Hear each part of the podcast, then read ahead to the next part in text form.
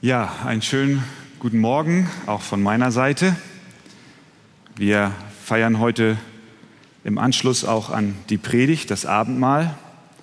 Und wir haben einen sehr passenden Predigttext heute Morgen. Wir befinden uns im Johannesevangelium in einer Serie über dieses Evangelium, was der Apostel Johannes von Gott empfangen hat und uns hinterlassen hat mit der Absicht, dass unser Glaube an Jesus Christus, den Sohn des lebendigen Gottes, gestärkt wird. Und das soll auch dieser Text heute Morgen tun. Lasst uns zusammen aufstehen und unsere Bibeln zur Hand nehmen. Und wir lesen aus Johannes Kapitel 1, Vers 29 bis 36. Johannes 1, 29 bis 36. Am nächsten Tag sieht Johannes, dass Jesus zu ihm kommt und spricht, siehe, das ist Gottes Lamm, das der Welt Sünde trägt. Dieser ist's, von dem ich gesagt habe, nach mir kommt ein Mann, der vor mir gewesen ist, denn er war eher als ich. Und ich kannte ihn nicht. Aber damit er Israel offenbart werde, darum bin ich gekommen zu taufen mit Wasser. Und Johannes bezeugte und sprach, ich sah, dass der Geist herabfuhr wie eine Taube vom Himmel und blieb auf ihm. Und ich kannte ihn nicht. Aber der mich sandte zu taufen mit Wasser, der sprach zu mir, auf wen du siehst den Geist herabfahren und auf ihm bleiben, der ist es, der mit dem Heiligen Geist tauft. Und ich habe es gesehen und bezeugt, dieser ist Gottes Sohn. Am nächsten Tag stand Johannes abermals da und zwei seiner Jünger. Und als er Jesus vorübergehen sah, sprach er, siehe, das ist Gottes Lamm. Amen. Herr Jesus, wir danken dir, dass du heute Morgen hier anwesend bist durch dein Wort. Es ist die Offenbarung deines Willens, deines Planes, deines Wesens und auch deines Ziels mit uns. Und wir erheben dich und bitten dich, dass wir verstehen, was du heute zu uns sagen möchtest. Amen. Amen. Wir nehmen Platz miteinander. Titel sind begehrt. Es ist zum Beispiel eine besondere Ehre in England von der Königin zum Ritter geschlagen zu werden. Dann darfst du dich Sir nennen. In Deutschland werden seit der Weimarer Republik keine, keine Adelstitel mehr vergeben. Aber in England ist das nach wie vor der Fall. Dort ist immer noch die Königin hin und wieder dabei und er nennt den einen oder anderen in den Adelsstand oder gibt Titel aus. Dort drüben gibt es den König, die Königin, Prinz, Prinzessin, Großherzog, Graf, Lady und so weiter und so fort. Und alle diese Titel sind begehrenswert, weil die Menschen sich mit dem Titel eine gewisse Anerkennung und auch Vorteile erhoffen und zweifelsohne auch haben. Und so ist es nicht verwunderlich, dass Menschen nicht unbedingt nur Adelstitel, aber Titel im Allgemeinen gerne haben, um sich zu schmücken damit. Doktorentitel und Professorentitel. Und es gibt ja sogar einen ganzen Schwarzmarkt von Titeln, die man sich irgendwo auf dem Dom oder so schießen kann. Es gibt so gewisse Einrichtungen, die Titel anbieten. Auf einer Veranstaltung einer theologischen Hochschule, auf der gewöhnlich Professoren und angesehene Theologen über ihre neuesten Ausarbeitungen referieren, ging eines Tages ein Redner auf die Bühne, stellte sich an das Pult und begann schlicht und ergreifend die Titel und Namen die die Bibel für Jesus Christus hat, vorzulesen. Christus, Herr, Meister, Sohn Gottes, Menschensohn, Friedefürst, Heiliger Israels, Löwe von Juda, Alpha und Omega, König alle Könige und so weiter und so fort. 30 Minuten lang stand dieser Mann am Pult und las die Titel vor, die Jesus Christus hat. Die Namen, die die Bibel ihm gibt. Die Namen, die Gott dem Vater gefallen haben, seinem Sohn zu geben. 30 Minuten lang. Wohl kaum ein Titel Christi oder Name Christi hat in der Kirchen- und Kunstgeschichte eine so große Beachtung gefunden wie der Name, den Johannes der Täufer hier ausruft, als er Jesus Christus auf sich zukommen sah. Er sagt, siehe, das Lamm Gottes, das der Welt Sünde trägt. Was ist das für ein Lamm, von dem Johannes hier spricht? Welche Bedeutung hat die Bezeichnung Lamm Gottes? Als erstes halten wir fest, dass das Lamm Gottes von Gott kommt. Es ist das Lamm von Gott. Es ist nicht das Lamm eines Bauern oder Landwirts. Es ist nicht das Lamm einer Familie. Es ist nicht das gewöhnliche Lamm einer Herde, wie du es draußen auf den Weiden siehst, sondern es ist Gottes Lamm. Siehe, sagt er, das Lamm Gottes. Johannes hätte auch sagen können, siehe, das Lamm, das der Welt Sünde trägt, aber er sagt, es ist das Lamm Gottes. Der Gebrauch der Bezeichnung Lamm war den Juden bekannt. Er war ihnen vertraut. Denn im Laufe der Geschichte hat Gott immer wieder deutlich gemacht, dass die Sünde und die Trennung von Gott durch ein Blutopfer weggenommen werden kann. Und so fordert er zur Sündenvergebung ein fehlerloses Lamm. Immer wieder im Alten Testament lesen wir davon, wie Gott ein Tieropfer oder auch ein, ja, ein Sündopfer fordert für die Sünde, die die Menschen begangen haben. In 3. Mose 4 zum Beispiel lesen wir, will er aber ein Schaf zum Sündopfer bringen, so bringe er ein weibliches, das ohne Fehler ist, und lege seine Hand auf den Kopf des Sündopfers und schlachte es zum Sündopfer an der Stätte, wo man die Brandopfer schlachtet. So soll der Priester die Sühnung für ihn, für ihn vollziehen, für die Sünde, die er getan hat, und ihm wird vergeben. Den Juden, die damals am Jordan um den Johannes den Täufer versammelt waren, denen war der Begriff Lamm also bekannt. Sie wussten, wofür ein Lamm notwendig war. Vergebung der Sünde konnte nicht ohne einen für Gott akzeptablen Stellvertreter erlangt werden, der anstelle des Sünders starb. Und deswegen mussten Opfertiere geschlachtet werden. Aber jeder ernsthafte Gläubige wusste, dass das Blut eines Tieres an sich, die Flüssigkeit in den Adern, wie zum Beispiel das Blut eines gewöhnlichen Lammes, nicht wirklich die Sünde hinwegnehmen konnte. Das ganze System der Opferung war nur ein Hinweis darauf, dass eines Tages ein Lamm kommen wird, das tatsächlich die Sünde der Menschen ein für allemal wegnehmen wird.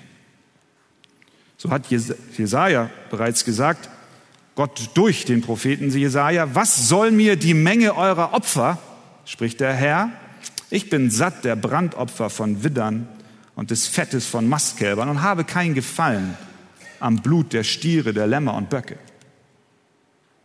Und der Hebräerbrief sagt, denn es ist unmöglich, durch das Blut von Stieren und Böcken Sünden wegzunehmen. Mit anderen Worten, Das Opfersystem im Alten Testament war eine Symbolik auf das, was kommen wird. Es muss ein anderes Lamm her, ein anderes Opfer, ein Lamm mit anderen Qualitäten. Alle Lämmer, die die Menschen brachten, um Sündenvergebung zu erlangen, reichten nicht aus. Sie mussten immer und immer wieder geopfert werden. An einigen Festtagen, da wurden so viele Opfertiere gebracht, dass von den Altären des Tempels ein Rinnsal von Blut ins Tal floss. Und diese Opfer mussten Tag für Tag und Woche für Woche, Monat für Monat und Jahr für Jahr gebracht werden. Und jetzt sieht Johannes, dass Jesus auf ihn zukommt und er ruft aus, siehe, das Lamm Gottes. Schaut her, das ist das Opfer, das ein für allemal unsere Sünden wegnimmt. Unsere Lämmer sind nur symbolisch. Aber weil dieses Lamm Gottes Lamm ist, von Gott gegeben und nicht von uns gebracht, deswegen ist es einzigartig, es nimmt und es trägt die Sünde der Welt in der Tat. Gott selbst trägt Sorge dafür. Gott versorgt uns mit einem Lamm. Jesus ist das Lamm, das von Gott kommt. Es hat eine andere Qualität, es hat einen anderen Absender, es ist besser und höher und herrlicher als alle Opfer, die gebracht wurden. Siehe das Lamm Gottes. Es war nicht das erste Mal, dass Gott ein Opfer bereitstellte für die Menschen. Abraham hatte einen Sohn. Er war das verheißene Kind. Er hat darum gebetet. Gott hat ihm gesagt, du wirst einen Sohn bekommen. Und endlich war dieser Sohn da. Das war Isaak. Und was macht Gott? Er möchte den Glauben des Abrahams testen und prüfen und sagt zu Abraham, nimm deinen Sohn und geh auf einen Berg, den ich dir zeigen werde, und dort opfere diesen Sohn für mich. Abraham machte sich auf den Weg, nahm seinen Sohn Isaak, den er so sehr liebte, er sammelte Holz, er packte das Holz auf den Rücken seines einzigen Sohnes, Isaak, und die beiden machten sich auf und gingen diesen Berg hoch. Und Isaak sagt, äh, Papa, wo ist das Lamm? Wo ist das Opfertier, was wir, was wir opfern? Wir, wir haben alles vorbereitet. Wir, wir haben Holz da, wir haben, du hast ein Messer in der Hand, Papa. Und Abraham sagt, Sohn, Gott wird sich ein Opferschaf aussuchen. Und so kommen sie an. Abraham baut diesen Altar. Er legt seinen Sohn auf diesen Altar. Er bindet ihn fest. Isaak lässt dies alles mit sich geschehen. Alles war bereit. Abraham nahm das Messer. Er erhob es. Und in dem Moment, wo er seinen Sohn opfern will, so wie Gott es gesagt hat, kommt eine Stimme und sagt, Abraham, leg deine Hand nicht an den Knaben und tu ihm nichts, denn nun weiß ich, dass du Gott fürchtest und hast deinen einzigen Sohn nicht verschont um meinetwillen. Und Abraham schaute auf und er entdeckte einen Widder, der sich mit den Hörnern im Gestrüpp verfangen hat. Und er wusste, das ist das Opfer, was Gott für mich jetzt zur Verfügung gestellt hat. Der Widder starb und Isaak durfte leben. Gott schenkte ein anderes Opfer. Die Gott hat dich lieb Kinderbibel beendet diese Geschichte mit folgenden Worten und viele Jahre später würde ein anderer Sohn einen anderen Berg hinaufsteigen und Holz für eine Opferung auf seinem Rücken tragen. Wie Isaak würde auch er seinem Vater vertrauen und das tun, um was er ihn bat. Er würde sich nicht wehren und nicht weglaufen. Wer war er? Gottes Sohn, sein einziges Kind, das er so sehr liebte. Und dann der letzte Satz. Das Lamm Gottes. Die Opfertiere der Menschen reichten und reichen nicht aus, um Sündenvergebung zu erlangen. Deine guten Werke reichen nicht aus. Alle deine Anstrengungen reichen nicht aus. Es muss ein Opfer kommen, was göttlicher Natur ist. Und deswegen sagt Johannes, siehe, es ist Gottes Lamm. Gott bereitet ein Lamm vor, das die Sünden der Welt trägt. Dass Gott ein Lamm schenkt, sagt sehr viel über den Charakter Gottes aus. Dass Gott ein Lamm gibt, und das ist sein einziger Sohn, sagt zum einen aus, dass Gott gerecht ist und Sünde nach wie vor straft, denn er schickt ein Lamm, damit dieses Lamm geopfert wird. Er lässt nicht ab von den Forderungen des Gesetzes, er bleibt gerecht. Er sagt, es muss ein Opfer her, eure Opfer reichen nicht, deswegen schenke ich euch ein Opfer, was ausreicht. Gott bleibt sich treu. Und das Zweite, was wir sehen, ist die große Liebe Gottes. Er versorgt uns mit dem Lamm, das wir brauchen. Und er gibt seinen eigenen Sohn als Opfer, Lamm, für deine Schuld und für meine Schuld. In 1. Johannes 1 heißt es, darin ist erschienen die Liebe Gottes unter uns, dass Gott seinen eingeborenen Sohn gesandt hat in die Welt, damit wir durch ihn leben sollen. Darin besteht die Liebe, nicht dass wir Gott geliebt haben, sondern dass er uns geliebt und seinen Sohn gesandt hat als Sühnopfer für unsere Sünden. Wenn Johannes sagt, siehe das Lamm Gottes, dann heißt es eigentlich, schaut, wie sehr der gerechte Gott euch liebt, dass er seinen eigenen Sohn als Opfer schickt. Das heißt, das Lamm Gottes kommt von Gott. Zweitens, das Lamm Gottes ist vollkommen. Johannes sagt, siehe, das ist Gottes Lamm, das der Welt Sünde trägt. Das heißt, mit anderen Worten, das Lamm ist in der Lage, Sünden zu tragen. Wie kann es sein, dass dieses Lamm, wenn es Gottes Lamm ist, von Gott akzeptiert wird und auch angenommen wird? Denn davon können wir ausgehen. Wenn Gott uns mit einem Lamm versorgt, dann wird dieses Lamm auch ausreichen, um von Gott wiederum angenommen und akzeptiert zu werden. Wie muss ein Lamm beschaffen sein, damit es von Gott als Opfer angenommen wird? Wir haben es bereits anklingen lassen. Es muss ohne Fehler sein. Mehr als 45 Mal im Alten Testament lesen wir, dass das Opferlamm bzw. Opfertier fehlerlos sein musste, weil Gott heilig ist.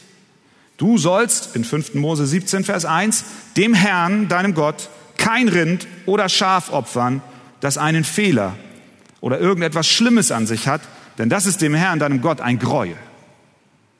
Es durften nur fehlerlose, tadellose Lämmer gebracht werden oder Opfertiere, die geopfert worden sind. Es war nicht so, dass jemand dachte, naja, ich spare mir ein bisschen Geld und dann nehme ich mir ein Schaf mit, weiß nicht, mit einem Auge oder einem halben Ohr oder mit einem an, an, an Krücken oder so. Nein, es musste, es musste perfekt sein. Es musste ohne Tadel sein. Sonst wäre es nicht angenommen worden von Gott. Wenn Gott aber ein Lamm schickt, das von ihm als Opfer akzeptiert wird, dann können wir sicher sein, dass dieses Lamm auch die Voraussetzung erfüllt, die Gott selber stellt, nämlich, dass es kein Tadel hat. Wie drückt sich die Fehlerlosigkeit des Lammes Gottes aus? Es ist ohne Sünde. Jesus, das Lamm Gottes, ist ohne Sünde. Das ist, was Johannes hier sagt. Siehe das Lamm Gottes, schaut mal her. Da kommt Gott selbst. Und er ist ohne Sünde. 1. Petrus 2, 22, der keine Sünde getan hat und in dessen Mund sich kein Betrug befand. Hebräer 4, Vers 15 über Jesus. Denn wir haben nicht einen hohen Priester, der nicht könnte mitleiden mit unserer Schwachheit, sondern der versucht worden ist in allem wie wir, doch ohne Sünde. Das heißt, Jesus Christus hat von Beginn an seines Lebens bis zum Ende nicht eine Sünde getan. Hätte er es getan, wäre er nicht als ein Lamm Gottes von Gott akzeptiert worden. Deswegen ist es so wichtig, dass wir sehen, wie, was, was, was Jesus getan hat. Er, er lebte, ohne eine Sünde zu tun. Ich denke daran, wenn ich, wenn ich darüber nachdenke, dann erinnere ich mich an, daran, dass, dass Jesus ja auch Kind war. Das müssen wir uns mal vorstellen. Selbst als Kind hat er keine Sünde getan. Ich möchte nicht wissen, wie viele sündhafte Momente ich als Kind hatte. Nur als Kind. Verstehen wir das? Wenn du zwei Schwestern hast, so wie ich. Liebe Schwestern, wo seid ihr? Ich liebe euch.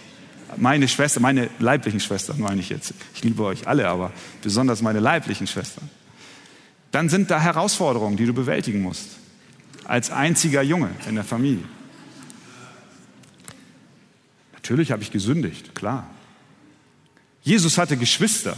Ich möchte nicht wissen, wie oft da auch Streit war über, weiß nicht, Spielzeug, ich habe keine Ahnung, ein Stück Holz oder, oder ein, ein Blatt Papier oder ein Blatt vom Baum, sagen wir vielleicht so lieber. Das heißt, da waren Situationen, in denen Jesus versucht war, wie wir. Er war in allem versucht, auch als Kind, doch ohne Sünde. Er hat nicht gesündigt. Und das musste so sein. Sonst wäre er nicht das von Gott angenommene Lamm. Verstehen wir das? Dann wäre sofort ein Makel an ihm und das Lamm hätte sich disqualifiziert. Nein, er ist ohne Sünde. Wie kann er ohne Sünde sein? Er kann ohne Sünde sein, weil er wahrer Mensch und wahrer Gott ist. Er ist wahrer Mensch, aber auch wahrer Gott. Das hat uns Johannes gleich zu Beginn des Evangeliums erklärt, wenige Verse zuvor. Das, das ist so wichtig, dass wir das proklamieren, dass wir das glauben, dass wir das verstehen. Jesus konnte nur sündlos sein, weil er nicht ein Mensch war wie du und ich, sondern er war von Gott gesandt und er war Gott selbst. Er war Gottes Lamm. Am Anfang, sagt Johannes, war das Wort und das Wort war bei Gott und Gott war das Wort. Und dann Vers 14, und das Wort ward Fleisch und wohnte unter uns. Und wir sahen seine Herrlichkeit, eine Herrlichkeit als des eingeborenen Sohnes vom Vater, voller Gnade und Weisheit. Und in Vers 34, am Ende unseres Abschnitts, da sagt Johannes und bezeugt es, dieser ist Gottes Sohn. Er hat keine Sünde getan. Er ist ein Lamm ohne Fehler. Weder du noch ich qualifizieren uns als ein Lamm Gottes.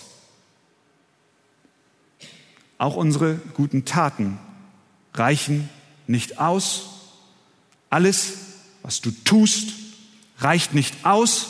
Alle Opfer, die du bringst, reichen nicht aus. Wir brauchen einen Stellvertreter, der für unsere Sünde stirbt. Wir brauchen das Lamm Gottes. Welchen Titel begehrst du?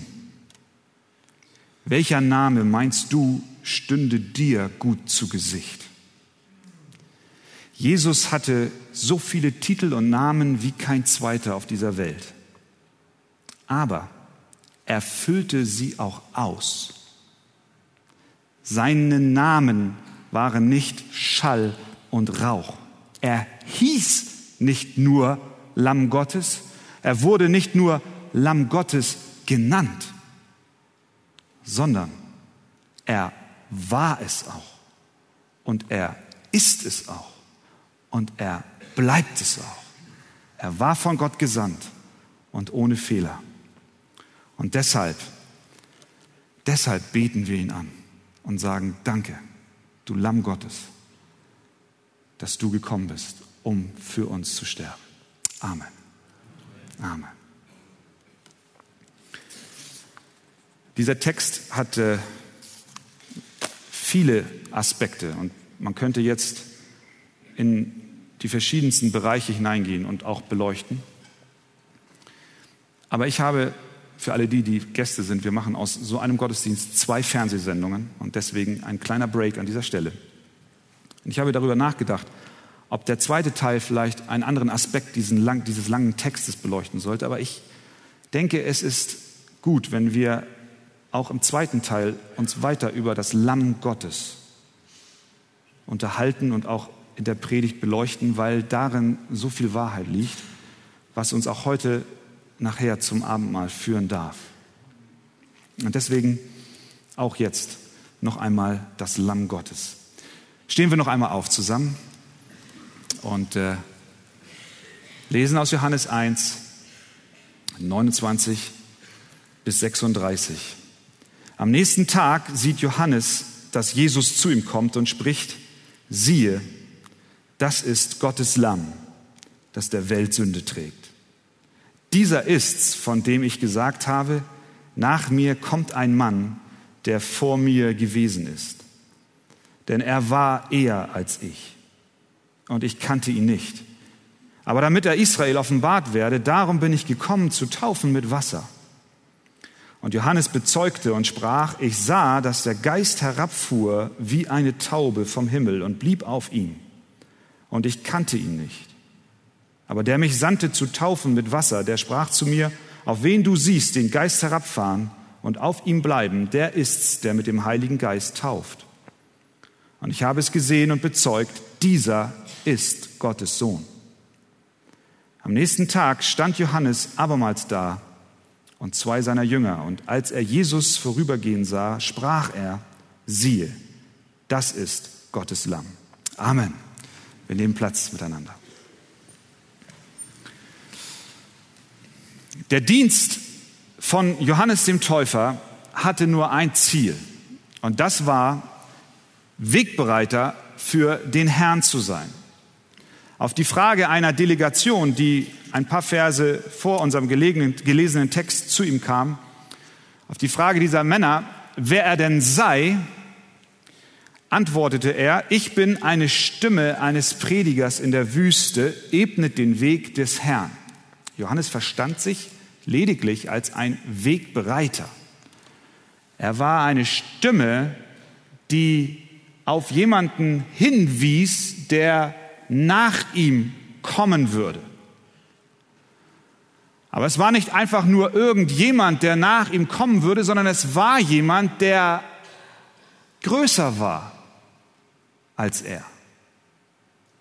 Es war jemand, der herrlicher war als er. Es war jemand, der kommen würde und eingehen würde in die Geschichte der Welt. Und so zitiert er Jesaja 40, Vers 3. Und dort heißt es, es ruft eine Stimme in der Wüste, bereitet dem Herrn den Weg, macht in der Steppe eine Bahn unserem Gott. Jesaja 40 ist das Wort Herr in Großbuchstaben geschrieben. Es gibt viele Namen Gottes, aber wenn wir in unseren Übersetzungen, jedenfalls hat das die Lothar so, groß Herr schreibt, dann heißt das so viel, dass Jahwe kommt. Bereitet dem Weg den Herrn. Der Herr ist Jahwe. Es ist der Schöpfergott. Es ist der Herrscher der Welt. Bereitet ihm den Weg. Johannes sagt, er kommt. Gott kommt. Und folgerichtig sagt er dann, ich bin nicht wert, dass ich seine Schuhriemen löse.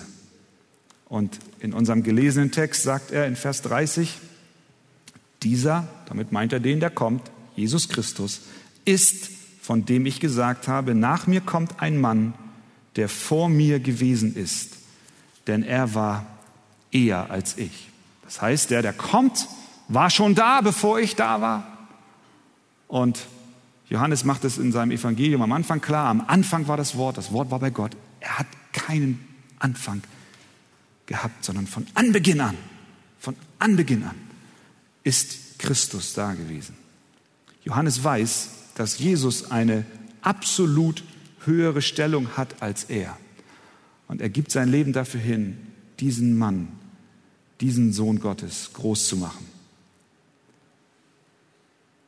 Der Titel, mit dem Johannes uns Jesus hier vorstellt, nämlich siehe, das ist Gottes Lamm, das der Welt Sünde trägt, beinhaltet zum einen, dass das Lamm von Gott kommt, zum anderen, dass es ein Lamm ist ohne Fehler, weil es angenehm ist vor Gott.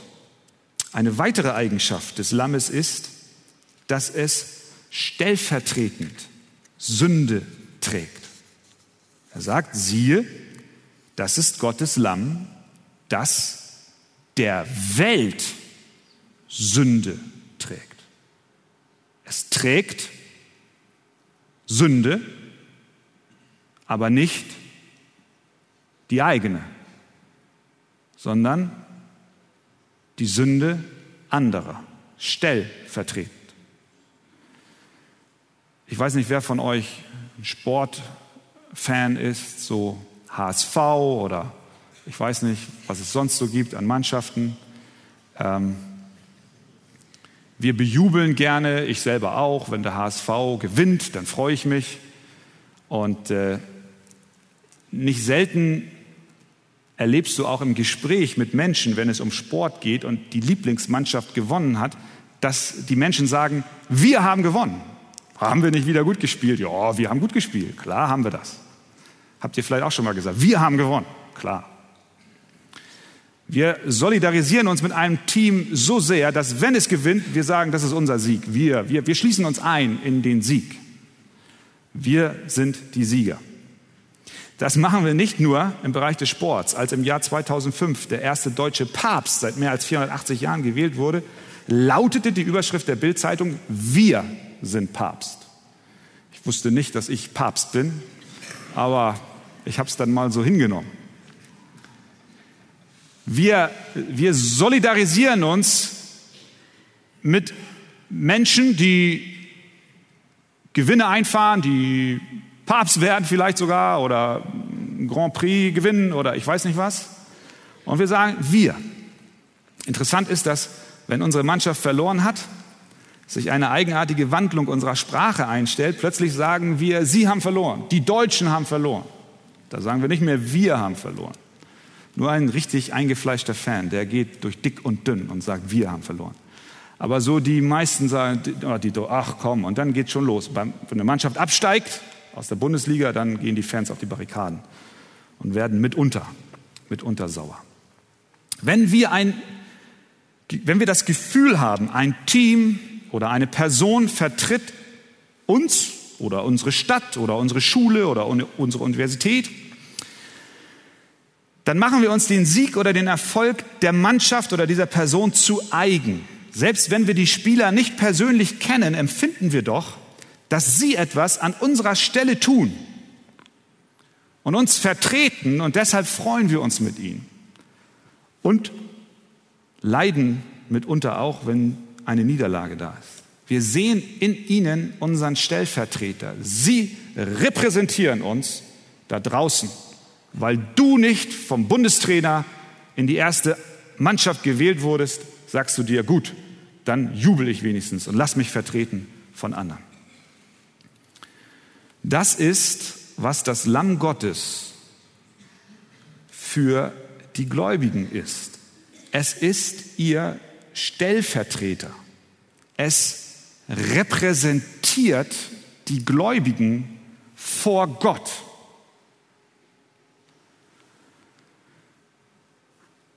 Das Lamm trägt stellvertretend ihre Sünde und trägt stellvertretend die Strafe. Die Bibel erklärt uns, dass die Sünde der Menschen von Gott bestraft wird, weil er gerecht ist. Und wir sehen es, die Erde und die Menschheit, sie ächzt unter der Last der Sünde. Wo immer wir hinschauen, sehen wir Ungerechtigkeit, Vertrauensbrüche, Unzucht, Missbrauch in jeglicher Form. Und das sind nur Teile von Ausdruck der Sünde. Der Zorn Gottes liegt daher auf den Menschen und er muss bestraft werden. Alle sind betroffen, es gibt keine Ausnahme. Jetzt aber kommt Christus. Und Johannes sagt, siehe, das ist Gottes Lamm, das der Welt Sünde trägt. Das Lamm Gottes kam, um den Zorn Gottes nicht für seine eigene Sünde, die es gar nicht hatte, sondern an unserer Stadt zu stillen. Stellvertretend. Er nahm die Rolle und Funktion eines Stellvertreters ein, indem er sein sündiges Volk vor Gott repräsentierte. Jesus Christus ist für seine Schafe, sein Volk zur Schlachtbank gegangen, stellvertretend, repräsentativ. Und die Sünde, wenn du an ihn glaubst, deine Sünde wird auf ihn gelegt und er trägt sie für dich. Jesaja 53. Die Strafe liegt auf ihm, auf dass wir Frieden hätten und durch seine Wunden sind wir geheilt. Wir gingen alle in die Irre wie Schafe, ein jeder sah seinen Weg, aber der Herr warf unser aller Sünde auf ihn. Als er gemartert ward, litt er doch willig und tat seinen Mund nicht auf wie ein Lamm. Gottes Lamm, das zur Schlachtbank geführt wird und wie ein Schaf, das verstummt vor seinem Scherer, tat er seinen Mund nicht auf.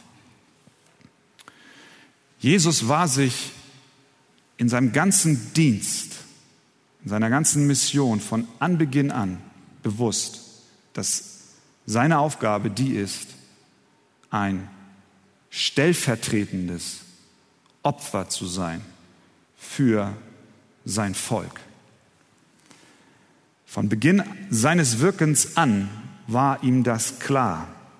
Er kam als ein Geschenk des Vaters, als Gottes Lamm. Gott schenkte uns ihn für den ausdrücklichen Zweck, unsere Erlösung stellvertretend zu erwirken. Etwas, was wir niemals von uns aus erreicht hätten. Stellen wir uns die Szene vor, als Jesus zu Johannes kam an den Jordan. Und Johannes taufte die Menschen. Und dann kam Jesus zu ihm und sagt zu Johannes, tauf mich. Bitte, tauf mich. Und Johannes dachte bei sich, ich, ich taufe jeden, aber, aber nicht dich. Matthäus berichtet uns, dass Johannes ihn überzeugen wollte, dass es nicht richtig sei, dass er, Johannes der Täufer, Jesus Christus, das Lamm Gottes, tauft. Matthäus sagt, Johannes aber wehrte ihm. Er wollte es nicht machen. Johannes wusste, dass Jesus das Lamm Gottes ist das stellvertretend die Sünde und Schuld derer auf sich nahm, die an ihn glauben. Und er wusste auch, dass das Lamm rein und unbefleckt sein musste, also keine Sünde an ihm anhaftete. Und es war ihm klar, dass die Taufe, die Johannes dort durchführte, eine Taufe der Buße und der Reinigung war. Und deswegen das Lamm Gottes diese Taufe nicht braucht. Warum denn Jesus taufen, wenn er doch gar keine Sünde hat?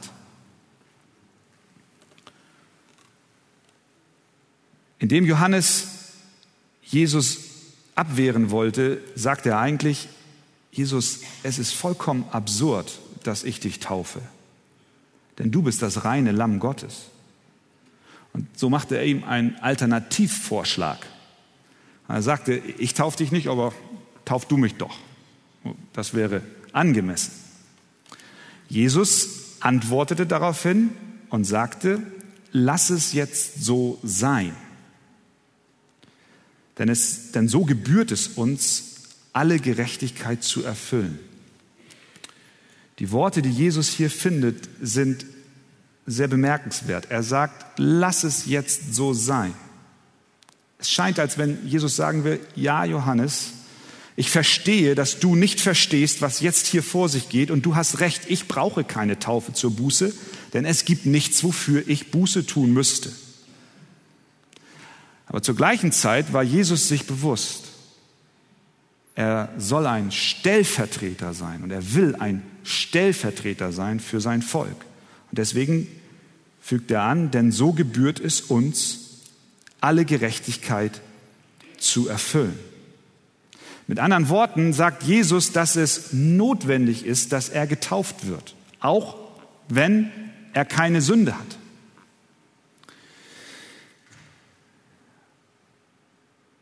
Wieso?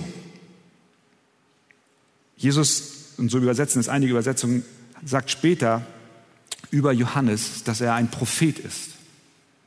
Gott hat nicht nur bei den zehn Geboten zu dem Volk gesprochen und als die abgeschlossen waren, war alles, was Gott zu sagen hatte, beendet, sondern Gott sprach immer wieder, auch nach den zehn Geboten zu Mose und zu den Propheten und hat ihnen verschiedene Gebote erteilt, die das Volk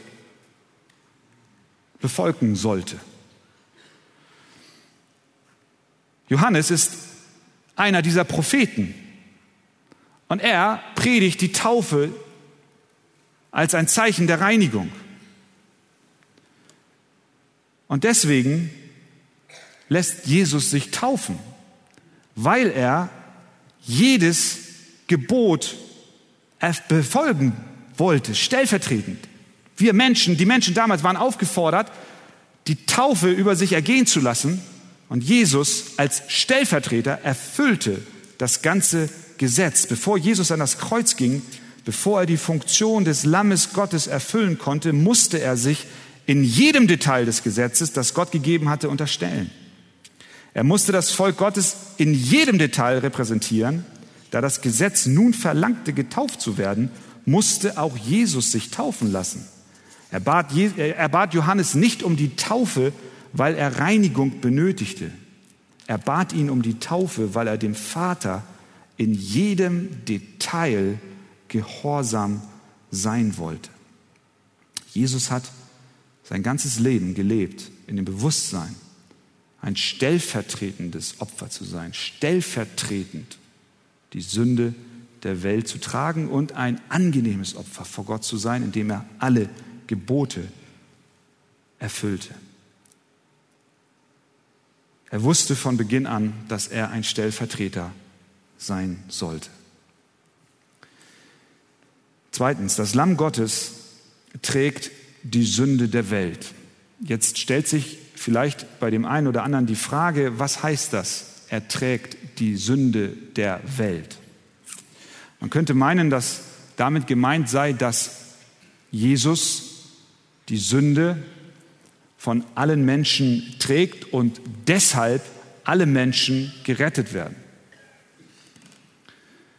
Mit Welt ist gemeint, dass Jesus nicht ausschließlich für Juden sterben würde, sondern auch für Menschen aus allen Nationen, wie Johannes in seinem ersten Brief schreibt. Dort heißt es, und er ist die Versöhnung für unsere Sünden, nicht allein aber für die unseren, sondern auch für die der ganzen Welt. Das bedeutet nicht, dass der Tod Jesu am Kreuz alle Menschen universal errettet. Nein, die Bibel spricht vielmehr davon, dass die, die nicht an Jesus Christus glauben und Buße über ihre Sünde tun, die Ewigkeit in der Hölle verbringen werden. Jesus gab sein Leben für seine Schafe, wie er es selber in Johannes 10 sagt. Wenn Johannes Jesus hier auf sich zukommen sieht und sagt, siehe das Lamm Gottes, das der Welt Sünde trägt, meint er nicht, dass jede Person auf dieser Welt gerettet ist. Er meint, dass jede Person auf der ganzen Welt, egal ob er Jude ist oder Heide ist, egal welchen Hintergrund er hat, egal welche Nationalität er hat, egal welches Konto er hat, egal welches Auto er fährt, es spielt keine Rolle, egal ob Jude oder Heide, er wird gerettet, wenn er an Jesus Christus glaubt und Buße über seine Schuld und Sünde tut. Und deswegen der Aufruf an alle Welt. Tu Buße. Glaube, dass Jesus Christus auch für deine Sünde stellvertretend am Kreuz von Golgatha gestorben ist. Zum Schluss. Was ist der praktische Aspekt dieser Predigt? Ich werde manchmal gefragt, wo ist die Anwendung für mich? Wie kann ich das in meinen Alltag einbauen? Wir haben gehört, Jesus Christus ist das Lamm Gottes. Es ist ein Geschenk von Gott. Es ist ein Lamm ohne Fehl und Tadel. Es stirbt stellvertretend für uns. Es trägt unsere Sünde. Die praktische Anwendung für dich und für mich ist schlicht und ergreifend diese. Bete das Lamm an. Bete das Lamm an. Mach das Lamm Gottes groß. Es gibt keine andere Anwendung. Johannes macht das Lamm Gottes groß. Stimmt's? Nimm das mit in deine Woche. Nimm das mit, wenn du hier rausgehst. Bete das Lamm an. Preise Gott. Danke Jesus, dass er stellvertretend für dich gestorben ist. Dass er das Opfer gebracht hat, was du nicht bringen konntest. Dass er ohne Sünde ist. Dass er aller Versuchung widerstanden hat. Dass der Vater aus Liebe seinen Sohn gesandt hat. Als ein Geschenk. Dass du eingeschlossen bist in die Erlösung. Das ist die Anwendung. Bete Gott an. Bete das Lamm an. Preise ihn dafür, dass er deine Schuld und deine Strafe auf sich genommen hat. Johannes ist der Einzige in der ganzen Bibel, der den Begriff Lamm Gottes verwendet. Er tut dies im Johannesevangelium und er tut dies in der Offenbarung. Und dort wird uns das Lamm Gottes bewegend vor Augen geführt. Und da sehen wir wiederum die Anwendung. Und dort heißt es, und ich sah in der rechten Hand dessen, der auf dem Thron saß, ein Buch beschrieben, innen und außen, versiegelt mit sieben Siegeln. Und ich sah einen starken Engel, der rief mit großer Stimme, wer ist würdig, das Buch aufzutun und seine Siegel zu brechen? Und niemand, weder im Himmel noch auf Erden noch unter der Erde, konnte das Buch auftun und hineinsehen. Und ich weinte sehr weil niemand für würdig befunden wurde, das Buch aufzutun und hineinzusehen. Und einer von den Ältesten spricht zu mir, weine nicht. Und ich sah mitten zwischen dem Thron und den vier Gestalten und mitten unter den Ältesten ein Lamm stehen, wie geschlachtet. Und ich sah und ich hörte eine Stimme vieler Engel um den Thron und um die Gestalten und um die Ältesten her, und ihre Zahl war viel tausend mal tausend, die sprachen mit großer Stimme, das Lamm, das geschlachtet ist, ist würdig zu nehmen Kraft und Reichtum und Weisheit und Stärke und Ehre und Preis und Lob. Dem, der auf dem Thron sitzt und dem Lamm sei Lob und Ehre und Preis und Gewalt von Ewigkeit zu Ewigkeit. Nicht erst im Himmel, sondern schon hier auf Erden, wollen wir uns eins machen und das Lamm Gottes anbeten. Amen.